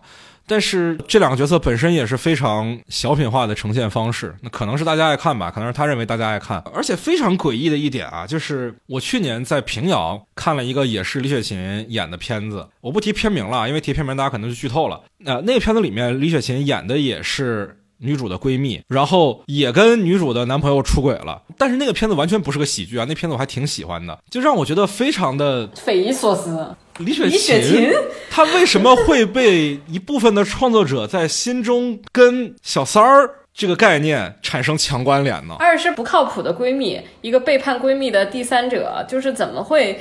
把他塑造成这样子的荧幕形象，我我觉得有一点原因啊，就大家可以发现李雪琴其实国民度也是很高的，就是你其实对她不会那么讨厌，因为如果这个小三，呃，是那种可能是我们常规刻板印象里面的小三，你会对这个人产生一种恨意，你希望女主角是去复仇，而不是去继续做别的，所以她其实是通过这种李雪琴的，我觉得她这种国民度在转移这种观众对于叙事的那种偏移。如果他真的是这样，你会希望他放下一切，大闹大闹那个婚礼，对吧？你不会希望他，呃，你去继续你的人生，你该干嘛干嘛。你对李雪琴没有那么恨，其实。嗯，有道理，有道理。我还有一点原因，就是可能大家得相信这个人能是一个。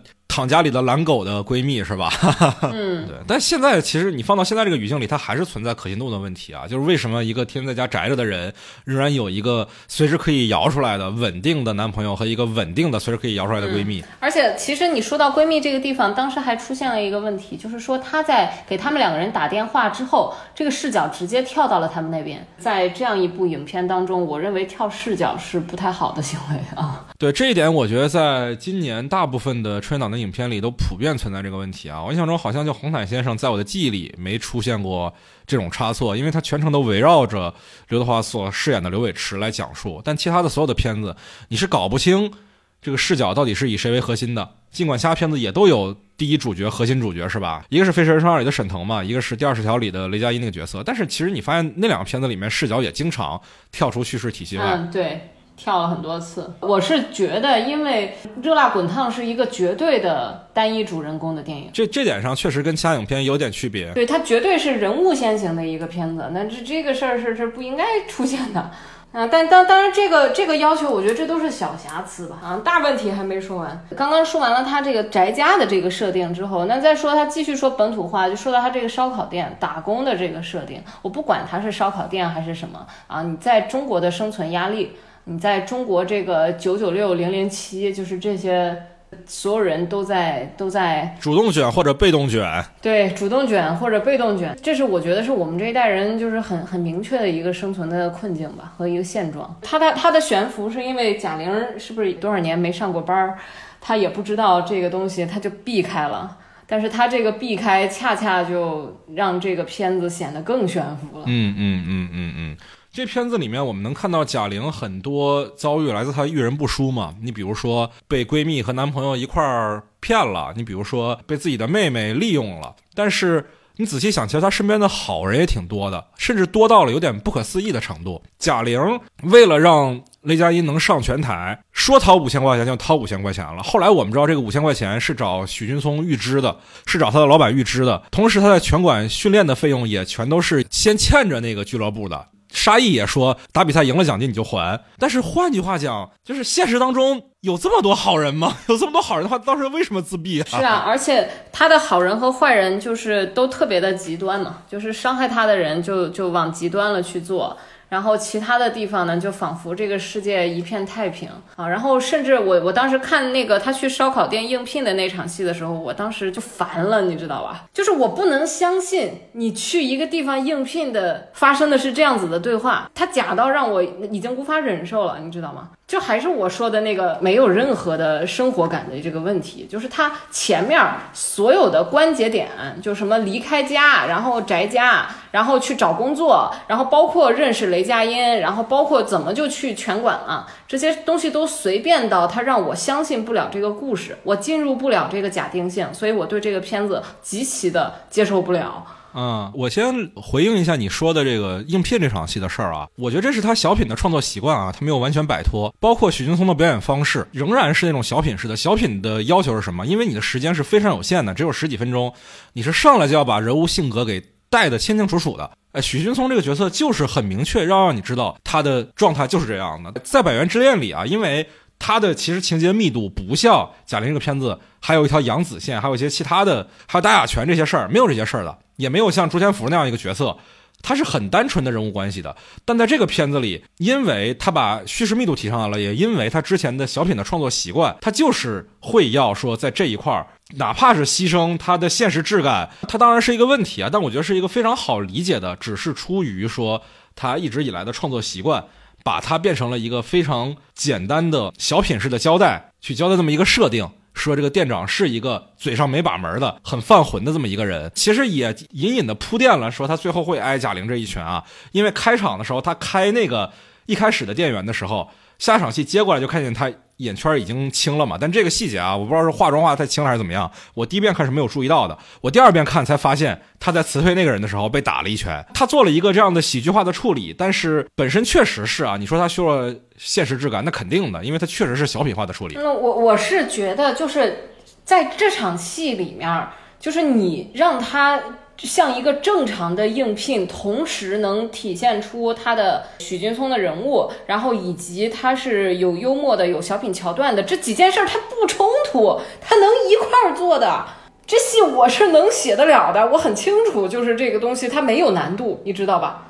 它就只是因为作者没有考虑过这个故事它真不真，它如何让它看起来像是一个真实发生在中国某一个几线的具体是热还是冷还是怎么样子的一个生活环境的城市里面，它是发生在他的老家湖北还是发生在东北？你对这个地域、对这个生活环境、这个地方几线城市大家的生活压力如何？就是这些东西，我觉得贾玲想都没想过。他根本就没考虑过这些问题。我我觉得，呃，就是相对而言啊，虽然贾玲她对整个那种生活可能没有那种想象力，但其实我觉得她对自己的内心是想得很明白的。因为我后来看她跟那个。浩坤嘛，那个就是雷佳音嘛，对吧？对对，跟他一起去约会的时候，他其实有一个偷偷的是拍他那个影子的那个细节。其实我觉得那个地方处理的特别好，就是呃一直有一点自卑的一个女孩，然后可能有点喜欢前面这个人，然后偷偷的拍，偷偷发消息。我觉得他这种行为动作，就说明他其实是对这种内心是有想象力的，但他没有站到另一个方面去想而已。是是是，我我我也不了解啊，因为贾玲肯定是吃过苦的，这个我们非常相信啊。但是确实在很多的现实细节上，他是说服不了。人的，你比如说一开始是一个一千八的房租都非常拮据的人，是怎么说掏五千块钱就掏出五千块钱的？包括他后来训练的整个过程里面，他是如何既保证了自己的生活正常运转，甚至可以健康饮食啊？健康饮食其实是挺贵的啊，是真的，我我相信大家都有这个认知啊，这其实挺贵的。同时又拳打了自己的老板，我们也不知道他的新工作是什么，他还有精力去做一个系统的拳击训练，这个事儿。你细琢磨是真的经不起琢磨。对啊，他完全扔掉了这个东西，所以我是认为啊，就是他如果刨去贾玲减肥，如果刨去《百元之恋》本身这个后半截儿他要登上拳击台，然后以及拳击台这场戏原作的力度之外。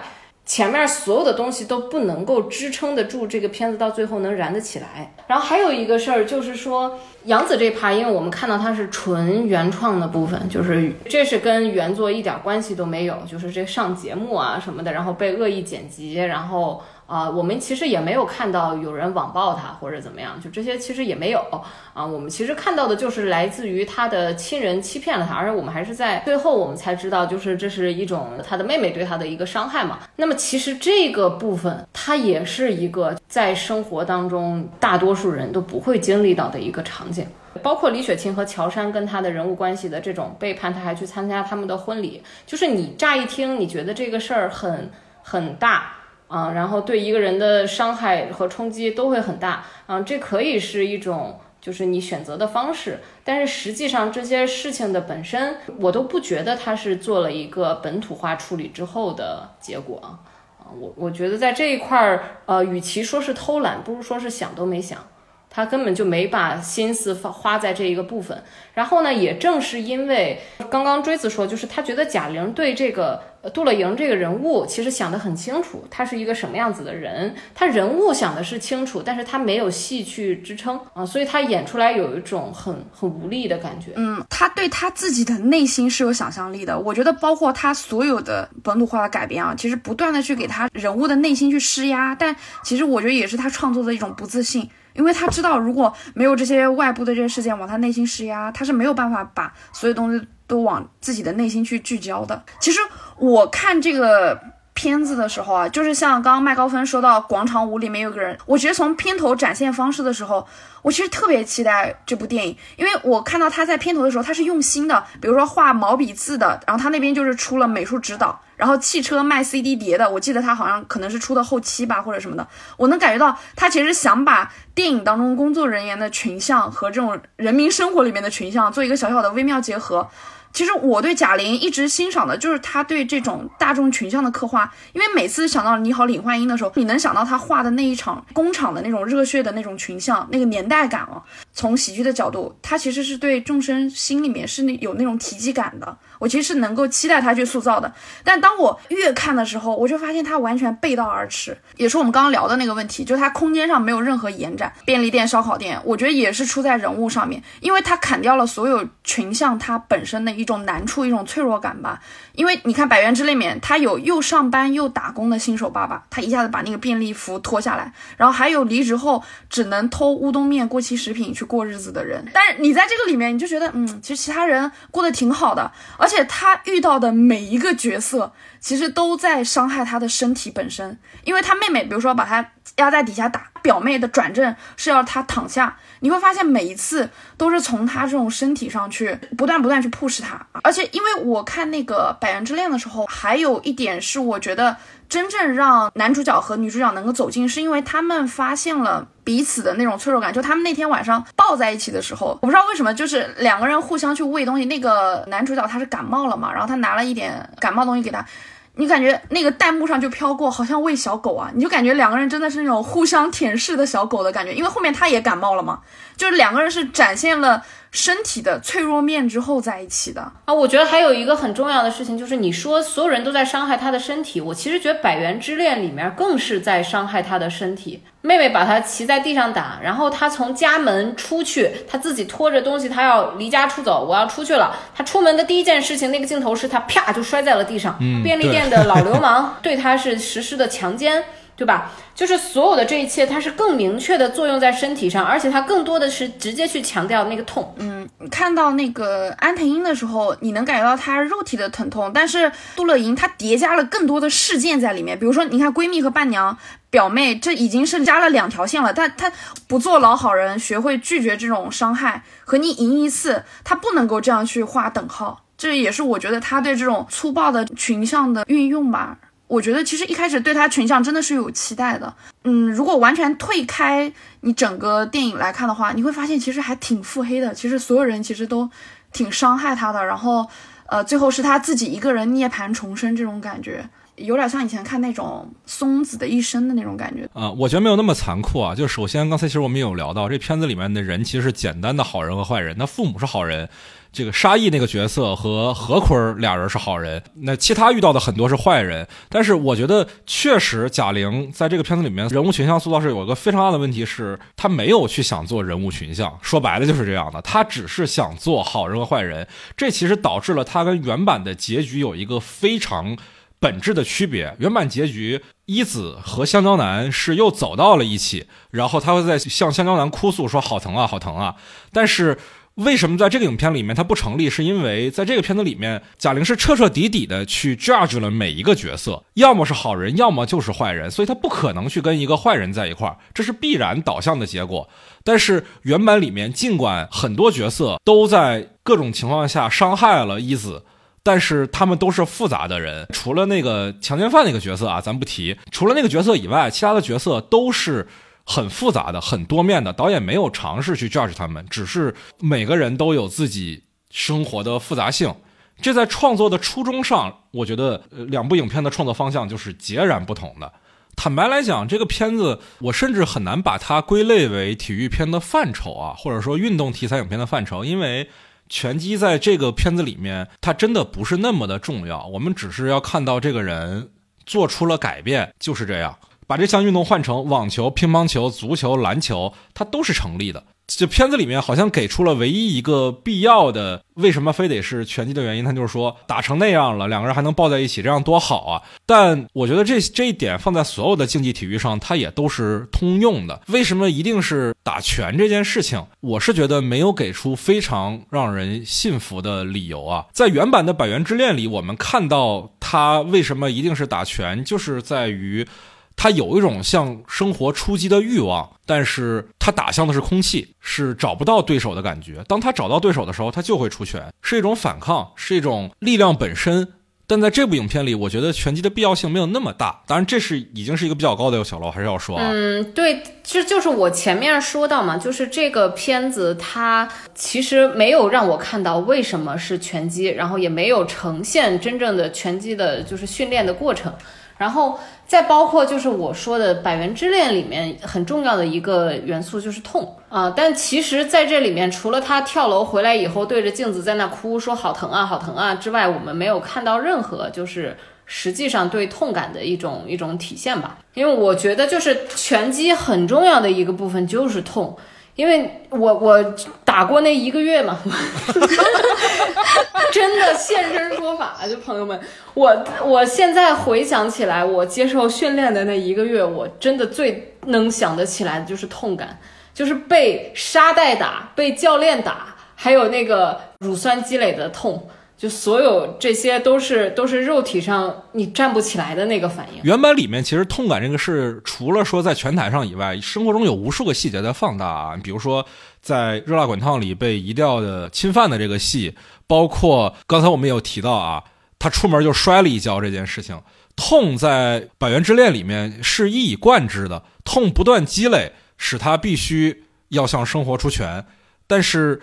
在热辣滚烫里啊，通过各种方式回避了痛本身，变成了事件，变成了情感上的伤害，比如说背叛，比如说利用。贾玲非常机智啊，出门的时候就注意到自己穿的是拖鞋，然后换成运动鞋了，避免了摔了一跤，是吧？从那儿我们就已经能看出来，在创作上有非常大的取舍。我我觉得是这样，痛它也是身体里面的一个范畴嘛。就对于贾玲的热辣滚烫来说，我不觉得她完全没有痛。我觉得是两点原因。第一点，首先他保留了一处最原本的台词，就是那个浩坤刚打完球的时候，他问他痛吗？然后他说刚开始觉得不痛，现在觉得痛了。就在烧烤店，就我发现和《百元之恋》他的那个台词是一模一样的。他知道这个痛感，他没有完全的去忽视掉这个东西，只不过是他把这种外在的痛感去转移到他可能作为一个哀人感受的那种感觉，就是不断的去叠加在他的内心当中，就有苦难言啊。我觉得这种东西跟喜剧的那种内核特别像，呃，痛啊，但是说不出来啊，它也不在我的外表皮肤啊，就是它真的很痛很痛，包括它最后伤害可能一丁点伤口都没有。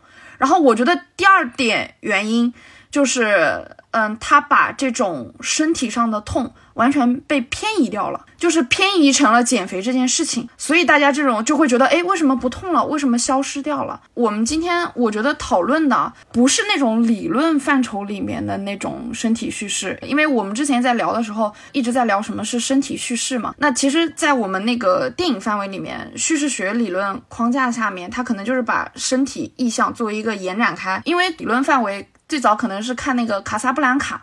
为什么把嗯女人拍的那么美？大家第一次意识到，呃，好莱坞的那种古典电影，他把女人的身体拍的那么美，导演是有意图的。然后荧幕上身体一点点突破，比如说中国啊《庐山恋》第一次有接吻的镜头，然后一点点被关注到这种身体表征后的意义。但如果从我们创作角度来说，我们可能更灵活的去看待，就我们更关注就贾玲她对演员这种身体的使用，她到底落点落在哪里？但他这个落点，我觉得也是一个综合性的原因，就是首先他有前期的营销宣发团队，你们辛苦了，然后也有演员角色的这种不可分割，就他本身其实他的身材特征是这样，而且他这件事情本身带一个励志属性，所以这么多叠加在一起，导致他可能他自己都不想偏移，但直接就就飞驰到那边去了，感觉就直接就变成了减肥这件事情，所以加剧在了已有的那种百元之恋的文本上面，所以会让我们觉得，哎，痛为什么消失了？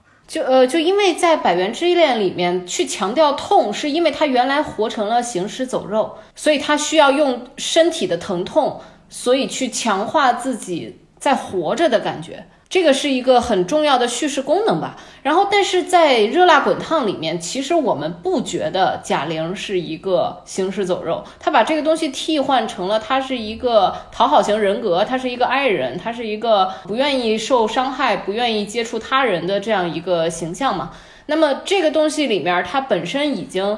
不需要我通过这种方式去强调我好像在活着。我觉得这个片子更多在我看来是说实现了剧情的合理性，叙事就已经不用再更精进一步了，剩下的是靠比如说银幕外的叙事和原版本身的故事依托就足够完成影片了。当然，这可能会让我们觉得在野心上。不足啊！这片子在结尾的处理上，我觉得跟《百元之恋》也有另外一个区别，就是虽然都是输了比赛，但是一子仍然觉得自己输了，而杜乐莹觉得自己赢了。我觉得这也是一个非常非常。大的区别。这会让我想起《爆裂鼓手》这个片子，他在最后也是我虽然在所有的公众面前丢了人，可能我的前途毁了，我不再能打鼓了，但是我在这一刻我要。打出最好的节奏，我要成为我想成为的那个鼓手，然后他做到了，这是那个影片所完成的。但是《爆裂鼓手》为什么我觉得这片子特别的好，是在于他也是把痛这件事情说的清楚明白的，既有那个老师对他本身的肢体暴力，包括中间为什么要有车祸戏，都是在不断的把这个痛感叠加，才让最后的那种尽情挥洒显得有力量。只是在这个层面上，我觉得我们国家的一个观影习惯是很依托于叙事本身的。对于感官叙事啊，刚才我们其实讲了身体叙事这件事情，我觉得还可以提一个概念叫感官叙事，就是通过银幕来让你实现某一种视听以外的通感，然后靠这个东西来推动叙事发展。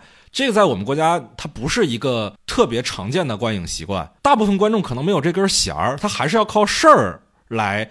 交代这个事儿，而痛本身是一个通过视听语言交代起来有门槛的表达内容，所以我觉得在这个片子里面可能被淡化了。这一点也体现在我觉得其实处理上存在一些问题的最后，他在拳台上昏倒的那几秒啊，就人生走马灯的那一段。这个影片通过人生走马灯，其实是像悬疑片一样，像李焕英一样做了一个巨大的翻牌，我们看到了。杜乐莹身上我们之前不了解的那一面，是他是一个讨好型人格。他之所以活成这样，完完全全是因为他不会拒绝，完全是因为他过于的站在别人的角度考虑，完全是因为他把两个苹果都给了别人。但是我先说叙事结构上这个为什么存在问题，是因为这会让我们在故事的最后才意识到主角是一个什么样的人。但我觉得这个其实是不太行的，尤其是作为这是核心主角的角色来说，他真的不太可以这样，因为我们前面。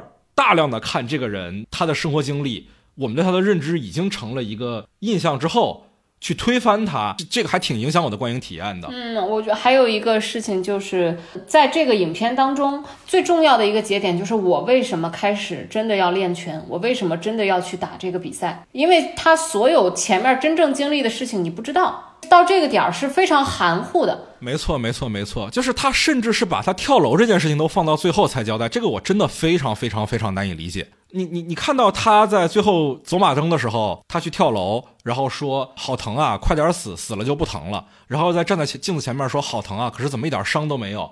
我觉得那个表演啊，其实是挺有能量的啊，我是信服的，实话实说，我是信服的。但问题是什么呢？问题是你到这个时候才交代是为什么呢？这个时候才交代的话，我当时一开始看他做改变那个决定的时候，那段啊确实还挺燃的。他放了个什么洛奇的音乐，对吧？他可能也是音乐的加成啊，会把那个情绪推上去。但本身如果在那一刻我就知道他选择了轻生，但是没有死成，然后他蜕变了，我觉得是完全没有问题的。但是他却选择了最后才交代。你从市场的角度可以理解，因为观众喜欢离场感好的影片，无论看什么片子，可能都带有一个有一点悬疑的预期啊。毕竟李焕英也成功了嘛，它是一个家庭喜剧，但是通过一个巨大的翻牌，成功的打动了很多观众。他在这一片里，甚至我觉得是有一种想要复制成功的心态，才把所有本来应该在前面交代内容放到最后才交代。因为在那一刻，他的视角不是站在杜乐莹视角的，他是站在观众视角的。那些事儿，杜乐莹他早就知道了。我们《百元之恋》里虽然也有人生走马灯，但走马灯可一点儿没有观众不知道的事儿啊，真的没有。那在这一刻，我觉得可能也是，无论是出于市场考虑也好，还是说出于之前成功的经验也好，我觉得他套在这个影片上其实是不合适的。我不太能接受他在走马灯的时候才把所有的杜乐莹的人物性格。交给观众。对，而且你说到走马灯这个地儿，它走马灯这个地方，它的视听是在照搬《百元之恋》那一段，他倒下，然后鼻青脸肿的脸，然后反打过来是雷佳音在看着他，这个分镜是完全跟《百元之恋》一样的呀。然后，但是《百元之恋》就是我前面说到，就是香蕉男这个人物，他在看到他打这一场拳是作用回了香蕉男的人物上的。但是其实，在雷佳音这儿没有。那么实际上，我觉得这个地方是没有必要去复制这个视听了。对，我觉得也是。嗯，而且我记得他这个地方《百元之恋》，其实其他人都希望他站起来，但其实他这个地方是贾玲靠自己去站起来，其实还是往他自己完成了这样一个内在的成长。对，因为他原版里面他站不站起来这件事儿，也作用在了他的家人的身上，也作用在了香蕉男的身上，就是他作用在了其他周围，就是你说的群像的角色的身上。但实际上，在这个影片里面，他没有，所以他只能靠他自己了。对我们，我们能看到在原版里面，他的妹妹啊，二三子，在他倒下的时候说：“快点站起来啊，你这条丧家犬。”哦在那个时候确实这个话非常的有力量啊，对啊，你能感觉到这个整个场域被他所影响了。但是在这个版本里面，我们看到他的妹妹乐丹说的是什么？说是打不赢，为什么还要打呀？环境还是不理解他吗？是吧？他做这个事情其实还是一个很向内的事情。这一点上，我觉得就是创作取舍嘛。包括说他最后为什么没有跟雷佳音那个角色这个浩坤儿走，其实也是这个原因。但也因此啊。我觉得那个对视确实是没有必要的。你可以在那个时候拍所有人看他倒下的时候的脸的表情的状态，但是这个时候，起码以我一个观众啊，跟随杜乐莹视角的这两个小时以来，我觉得他没有必要再看向任何人了。呃，是的，所以，所以我是觉得贾玲创作的取舍啊，做叙事的取舍，这个东西 OK 可以取舍，并不是说《百元之恋》好的东西你就一定要保留下来啊。你毕竟是一个重新讲一个故事，呃，但是说你作为一个创作者，你如何去做这个取舍？包括什么时候你的镜头该给到哪儿啊？什么时候应该是怎样的关系镜头？你应该拍谁？该给谁的反应？就这些东西，你真的要动点儿脑子。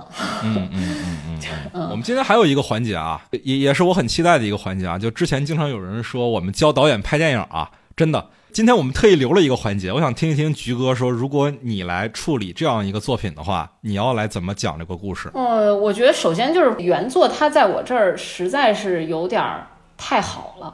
所以，我我觉得，要不然保守的方式呢，那就是只做更接近中国当代我们这一代人生活现状的那种接地啊，把这东西夯实了，然后其他的地方照搬，那它一定会是一个保险的选项。然后，如果说想换一点东西出来的话，那我觉得是需要花时间重新去寻找一个母题，就是你除去我要用这种方式用拳击让我觉得我在活着，那如果像贾玲一样把它替换成我要赢，那么前面更多的内容一定会放在他是如何输掉他的人生。就是像我说的，这个片子所没有交代的，这个人到底为什么变成这样？不光是人自己如何变成这样。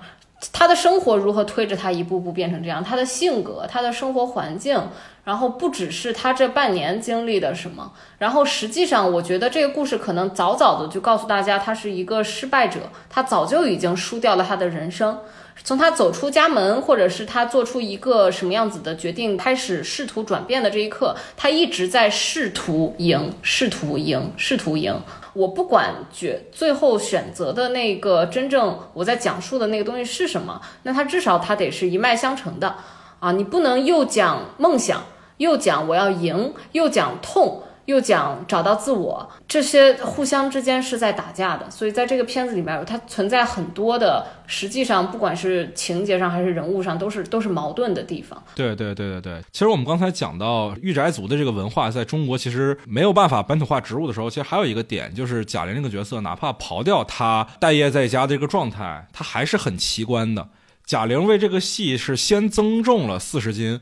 胖到了一个有点奇观的状态下，再减成这个样子。但原版不是这样的。原版安藤英虽然一开始也胖也减肥啊，有这个过程，但是原版安藤英的那个人物形象，他是一个社会里面很常见的人物形象，他就是一个普通人的人物人物状态。在这个里面，他变成了一个奇观。所以在这一点上，你当你要展现一个奇观人物的时候，尤其是他是一个主角，他是一个现实风格的作品的主角的时候，他为什么会是一个奇观？其实是。应该是被交代的，但确实完全没有交代啊！完全没有交代的原因，无非就是依赖贾玲本来在广大人民群众心中的那个形象嘛，依托于这个，他就可以去不交代。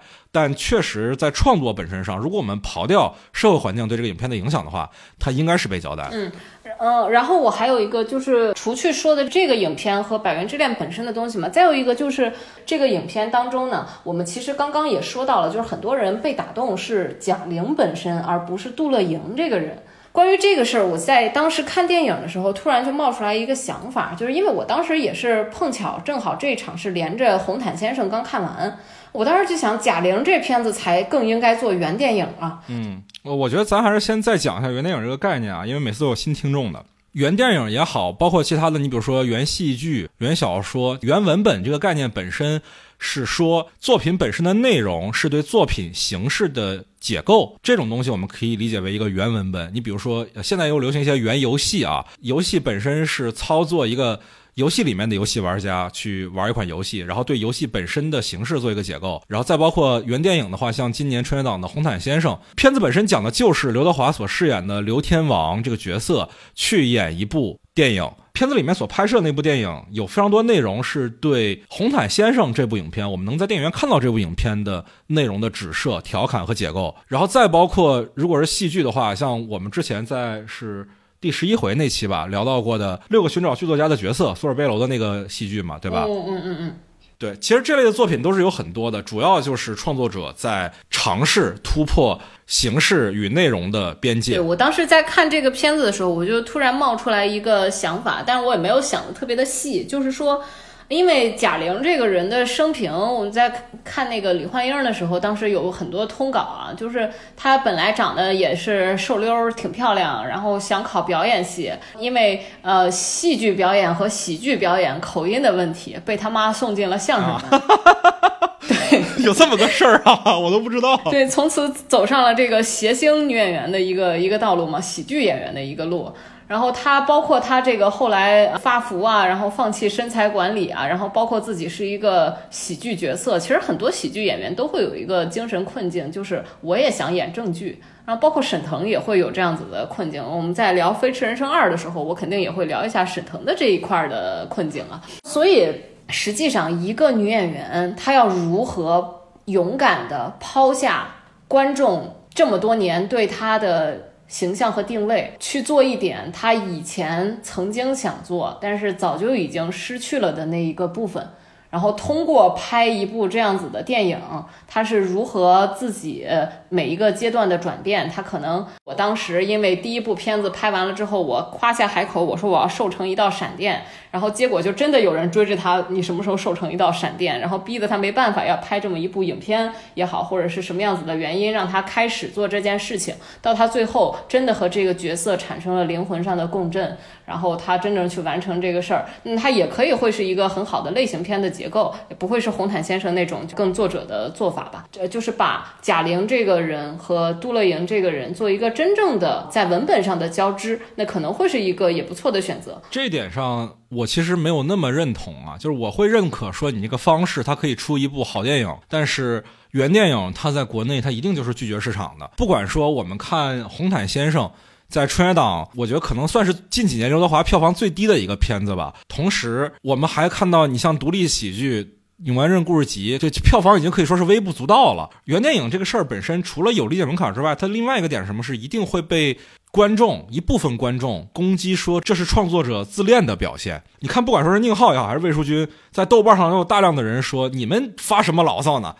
是吧？这太自恋了吧，男的。嗯，可能女导演面对这样的非议会少一点点。嗯，但我觉得肯定也是有的。原电影这个事情，我觉得在国内的接受度目前确实是不太高啊。除了我们刚才说那两部作品，我想到上一部国内稍微有一点影响力的原电影大鹏的《吉祥如意》，那票房也是非常微不足道的呀。那是大鹏呢，他比永安镇起码还是大家脸熟一些的，仍然如此。是吧？嗯，确实。但是想象一下，如果这个人是贾玲的话，她完全可以做成一个很好的类型喜剧，然后也可以保留一些小品化的东西，都都能兼容。是，但是我们说回来啊，就是贾玲拍这个片子的初衷，我去推测一下啊，不管是她是出于什么样的考虑，出于喜剧演员想要挑战严肃角色的这个野心也好，还是出于自己身体健康的考虑，可能要在，因为他已经四十岁往上了嘛，对吧？一定要做身材管理了，要不再不做身材管理，可能。之后身体会出问题，也许是出于这个考虑，他必须要进行一个形象转型。但是观众所接受的、所理解的、所认识的贾玲，仍然是李焕英里的李乐莹，或者说是春晚小品上的贾玲。嗯，他必须要通过一个强有力的作品，一个大家都看过的大众议题的作品，来让大家接受他的银幕形象的转变。就是从那个形象到所谓瘦成一道闪电的贾玲，那你站在他的角度上来考虑，那就是需要像《热辣滚烫》的这样一部作品。他一开始选《本源之恋》的时候，我是很不理解的，因为这个非常不符合国内的翻拍片的成功案例。我们之前能想到的翻拍片成功的，全是那种强情节、强反转，或者说悬疑片儿，真的有一些质量的翻拍。你比如说我们喜欢的《人潮汹涌》，或者说去年有一部王子昭的二手杰作，我们也采访过导演嘛。这些翻拍，它其实在票房上的回报都很有限。但是这样的创作者，他们其实是在翻拍中想尝试有表达的，是有一些追求才去做的翻拍也好，或者说改编也好，跟我很批判的陈思诚式翻拍是有质的区别的。但反而是陈思诚那种翻拍是容易成功的。但是贾玲的这个题材选择啊，《百元之恋》这个作品是绝对归不到陈思诚会想要翻拍的那种框架里的。它一定是更像我们所说的人潮汹涌，但人潮汹涌是一个春节档炮灰片嘛，对不对？它的市场回报是配不上影片质量的，所以在它已经冒了很多风险的情况下，无论是说要去做大量的转型，无论是说要尝试新的表演方式，无论是说减肥改变自己的银幕形象，我觉得这些都是有风险的事情。在这些大风险的前提下，他还要去尝试原电影的话，真的是哪怕说对投资人来说，也是一件。很难做的决定。嗯嗯，我我是一个纯创作角度上说的这个原电影的这个问题啊。对市场角度，那确实是另外一码事。然后刚刚还有一个，为什么我觉得贾玲想拍《热辣滚烫》？我觉得，因为首先她是一个演员，也一个演员的创作冲动来看的话，就是她看到一个好的电影，看到一个牛逼的女演员演了一场牛逼的戏，她会特别想自己尝试一下啊，就是这个冲动。一个单纯的对于。自己表演的挑战，就是我我看到安藤英演了那么一个牛逼的戏，然后会特别想尝试一下的那种心理。你就跟看什么演员请就位，然后那帮不管是导师还是什么那帮演员，然后有一些经典片段的翻拍，大家都抢着想自己演个角色，那就是过个那个戏瘾嘛。呃，我倒是觉得看这个的时候，我觉得特别像贾玲想在自己的生活里面去挥一拳的感觉。我其实能感觉到她是真的很想拍电影的。不想再过过之前的生活，他的心路历程，我觉得跟这个女主角的那种心路历程一定是有暗合之处的。我觉得这也是他创作冲动之一。嗯嗯嗯嗯嗯。我们不了解贾玲现实中的性格是什么样啊，但我觉得跟她之前的银幕形象一定是很有出入的。那喜剧演员在这点上尤其常见啊，我们能看到很多喜剧演员在生活中。或者说很内向，比如说周星驰，或者说受一些精神问题的折磨，你比如说金凯瑞，对吧？患过抑郁症的喜剧演员，很担心的一件事情就是怕自己真实的一面观众接受不了。那起码说贾玲在这个片子里尝试的，我觉得是让大家更接近真实的贾玲。嗯，对，而且我我觉得就是说，他在这个片子里面，他选择把杜乐莹变成一个 I 人宅女，然后不敢与外界太多接触嘛。但是如果说这个人物他就是一个大家的开心果，大家都特喜欢他，他每天都在就是替别人。排忧解难也好，或者说他永远有两个苹果都先给别人，他永远以别人的情绪为优先，没有人照顾他的情绪的这样一个人，他最后走上拳击台去挥拳，我觉得也能写出一个非常有力量的故事，甚至比现在可能要更。有人物的质感，是我想过去也觉得那样的作品是成立的。瘦身男女其实差不多就是这样嘛，那俩人一点都不爱啊。对 他不一定非得要模仿《百元之恋》原有的这个人物和他的结构啊，就是很多设定他不能抛掉。就是你说他做了取舍吧，但他确实也是像锥子说，他不大胆，他没有敢在一些关键的点上真的做一些取舍。我觉得还是比较在安全范围里的。就这个片子啊，其实我觉得我们。就是把贾玲减肥这个事儿的励志程度啊，大于了角色本身，这个可能也受到了营销很大的影响吧。因为观众确实是带着贾玲瘦了一百斤的这个期待去影院看的这个东西。而而大于了影片本身其他的宣传，它是一个很好的营销手段，但它对内容也会造成一定的伤害。是是是，确实，而且它本身也会给影片带来一些不必要的争议啊，因为一直在宣传这一点。我看到，反正有一些平台啊，比如说 B 站和虎扑啊，首先我对他们的用户画像都非常的不满。在这两个平台上，热辣滚烫的营销方式都遭遇了不同程度的非议吧。就虎扑前两天给热辣滚烫打出三点几分。还引起了微博上一定的讨论呢。就我觉得，嗯，营销上来说，减肥这一点确实是过度营销了。但是，营销本身其实就是这样。我们现在大陆电影的宣发环境，它就更像是我们先把一个电影卖出去再说。至于观众以为我们电影是什么样，或者我们电影真的是什么样，那不在我们的考虑范围里。确实是这样。就是我们刚才说营销那个话题啊，我想问一下两位，就是不管说是在影片本身的内容里面，还是在营销的过程当中，你们有没有觉得说这个影片存在着一定的 body shaming 的意味？是否觉得这影片在宣传一种以瘦为美的倾向？我我有点不太好判断，因为你知道我我是一个。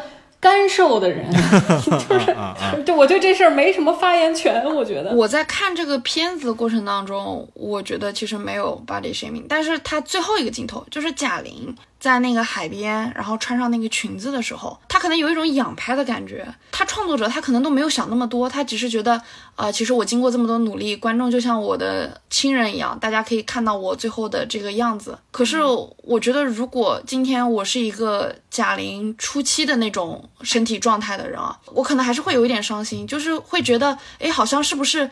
呃，那么瘦，她才是特别美，一定要站在悬崖上，然后我可以那样才是美的，而我一开始就是不好不好的不美的，可能会有这样感觉，因为我记得以前杨天真嘛，好像是以前卖那种大码女装嘛，她那个时候这个话题很火，是因为她觉得大码女装也是可以美的，是可以去追求美的。我觉得贾玲她其实她作为创作者，她没有想那么多，她只是想把自己的那个形象作为一个惊喜放到后面，但是其实。当你传达到观众的时候，从女性的视角来看，其实不养女孩心里面的感受绝对是不一样的。我觉得一定会有那一小部分人心里是难过的。对，这点其实结合着我们前面说贾玲拍这个片子的初衷啊，我自己的推测，我不是说一定就是贾玲是这么想的，而是说我作为一个观众的推测来说，之前的胖的贾玲的人物形象，其实在她心里未必是。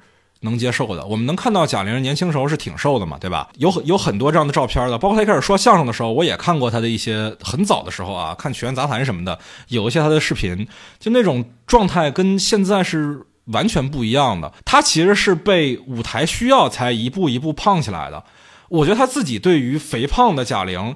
其实内心可能就是不认可的，他未必不认可的是肥胖这件事本身，而是他不认可自己的那个状态。那所以在他心里肯定是瘦下来的自己更像他自己啊，因为自己年轻的时候就是这样嘛，在进入到公众视野之前就是那个样子，可能他觉得那个才是自己。这个东西我觉得没有必要去 judge 这个创作者，因为他。心里这么想是有非常具体的原因的。我我觉得是这样，就是可能他一开始心里也没有想那么多，而且他是最能知道我身体丰满之后，我的身体那种不方便是在哪儿的。但是，一旦你就是这个电影上映之后，其实大家现在的话题完全都是集中在，比如说贾玲的旧照，她其实也这么说过。然后，贾玲现在能翘二郎腿了，就你会发现，当你的话题还是集中在。这种减肥还有这种身体上的时候，就好像一辆偏移的车，它偏移了这个方向，你不知道它这个方向路上再会遇到什么，或者会不会影响到他人。其实我觉得这种，嗯，影响也是不可被估量的。嗯，这个事儿还是一种大众审美的导向。对啊，就是一旦一个话题进入到舆论的领域里的时候，创作者的初衷其实已经就不重要了。但是也只有抵达到观众才算是真正完成。是的是的，是的，是的，是的。就是除去我们在网上看到就是关于他这个瘦身的营销，还有一个就是支持春节档的女性导演、女性作者。啊，讲女性的故事的作品，就其实有很多这样子支持她的声音是是由此而来的。但是说实话，这个片子里面啊，它的很多对于女性角色的这种。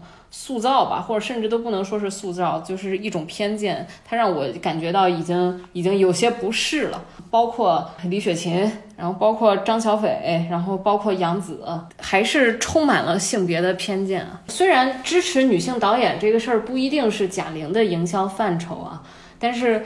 嗯，你作为一个呃，现在风评导向都是这样子的一个女性作者，嗯，这个事儿还是希望她能进步一下吧，在以后的作品当中啊。但这一点我跟你的看法不太一样。比如说，我们说这片子里面的女性角色啊，还是存在着很多喜剧里面的刻板印象嘛，对吧？你比如说小三儿，比如说出轨。这个我觉得杨紫那一点倒是还好啊，因为杨紫那个角色，她身上的缺陷其实不是建立在一个社会对于女性的刻板印象上，男的也那样，她那点其实不是性别议题里面的刻板印象或者说是偏见，但是确实李雪琴和张小斐这两个角色确实是有一些，但这一点是大环境的问题，不是创作者的问题。嗯，就是我我是觉得，就是他完全没有必要加这些东西进去。你说他是大环境的问题的话，那张小斐这个角色，他真的非得有必要是有那么一场，因为说他是婚内出轨，然后什么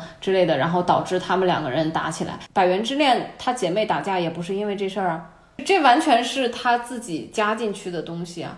然后你说李雪琴这个也也没有这回事儿啊，在《百元之恋》里面都没有的呀。然后包括我记得我们聊李焕英的时候，也是提过它里面像绿茶婊之类的这样子的一些就让人不适的一些问题。是是是，好，那今天我们关于春节档的这部影片《热辣滚烫》已经讨论了非常多啊。我其实没有想到春节第一个片子我们就能聊这么长时间啊，也对我的剪辑要造成不小的压力啊。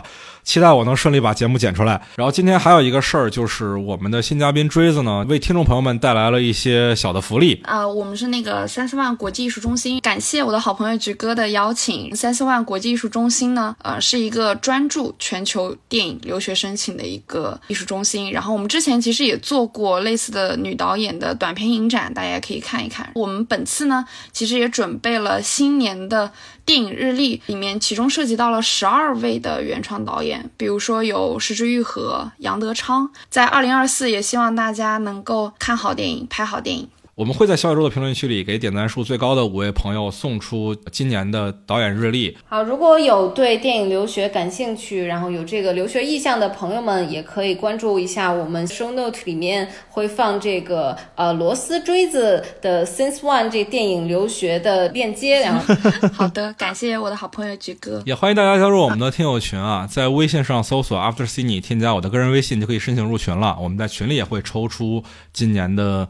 电影日历，也欢迎大家关注我们的官方微博“三场通的 After Cine”，微博上也会有抽奖的。那今天感谢每一位听到这里的朋友，也感谢锥子和菊哥啊，第一个影片就陪我聊了这么久，这么久。哇，真的好久。嗯，那我们就《飞驰人生二》再见吧，朋友们，拜拜。新年快乐，新年快乐。一代一代一代